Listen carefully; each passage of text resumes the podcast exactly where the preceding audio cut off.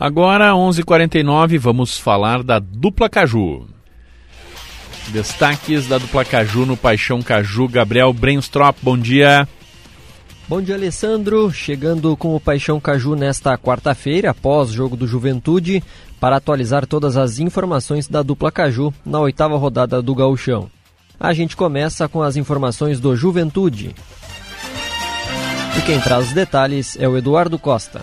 O Juventude retorna a Caxias do Sul após o empate com o São Luís, fica na terceira colocação com 14 pontos e projeta suas ações para o clássico Caju da próxima segunda-feira, 8 horas da noite, no estádio Alfredo Jacone. O técnico Roger Machado preservou alguns titulares na partida de ontem, casos do zagueiro Zé Marcos, do lateral direito João Lucas, do volante Kaique e do meio atacante Lucas Barbosa.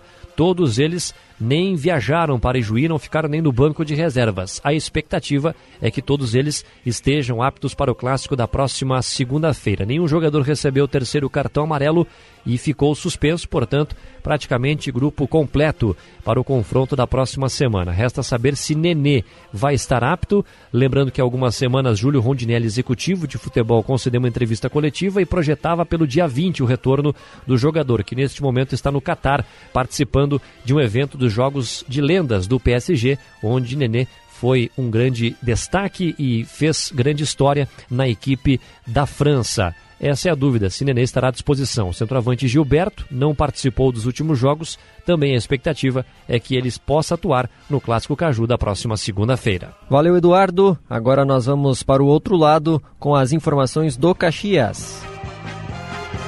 Quem atualiza tudo pra gente é o Rafael Rinaldi.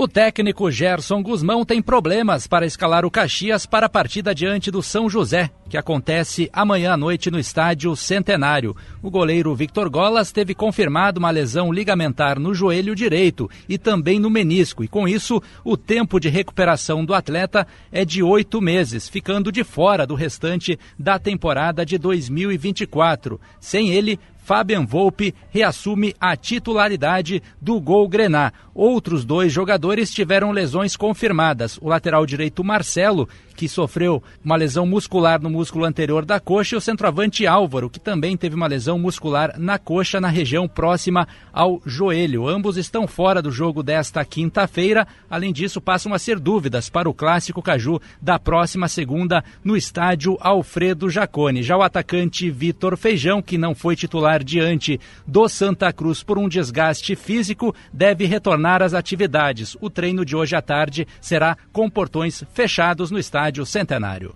Valeu, Rinaldi. Para saber mais informações da dupla Caju, é só acessar o Pioneiro em GZH. Valeu, Alessandro. Valeu, Gabriel Brenstrop.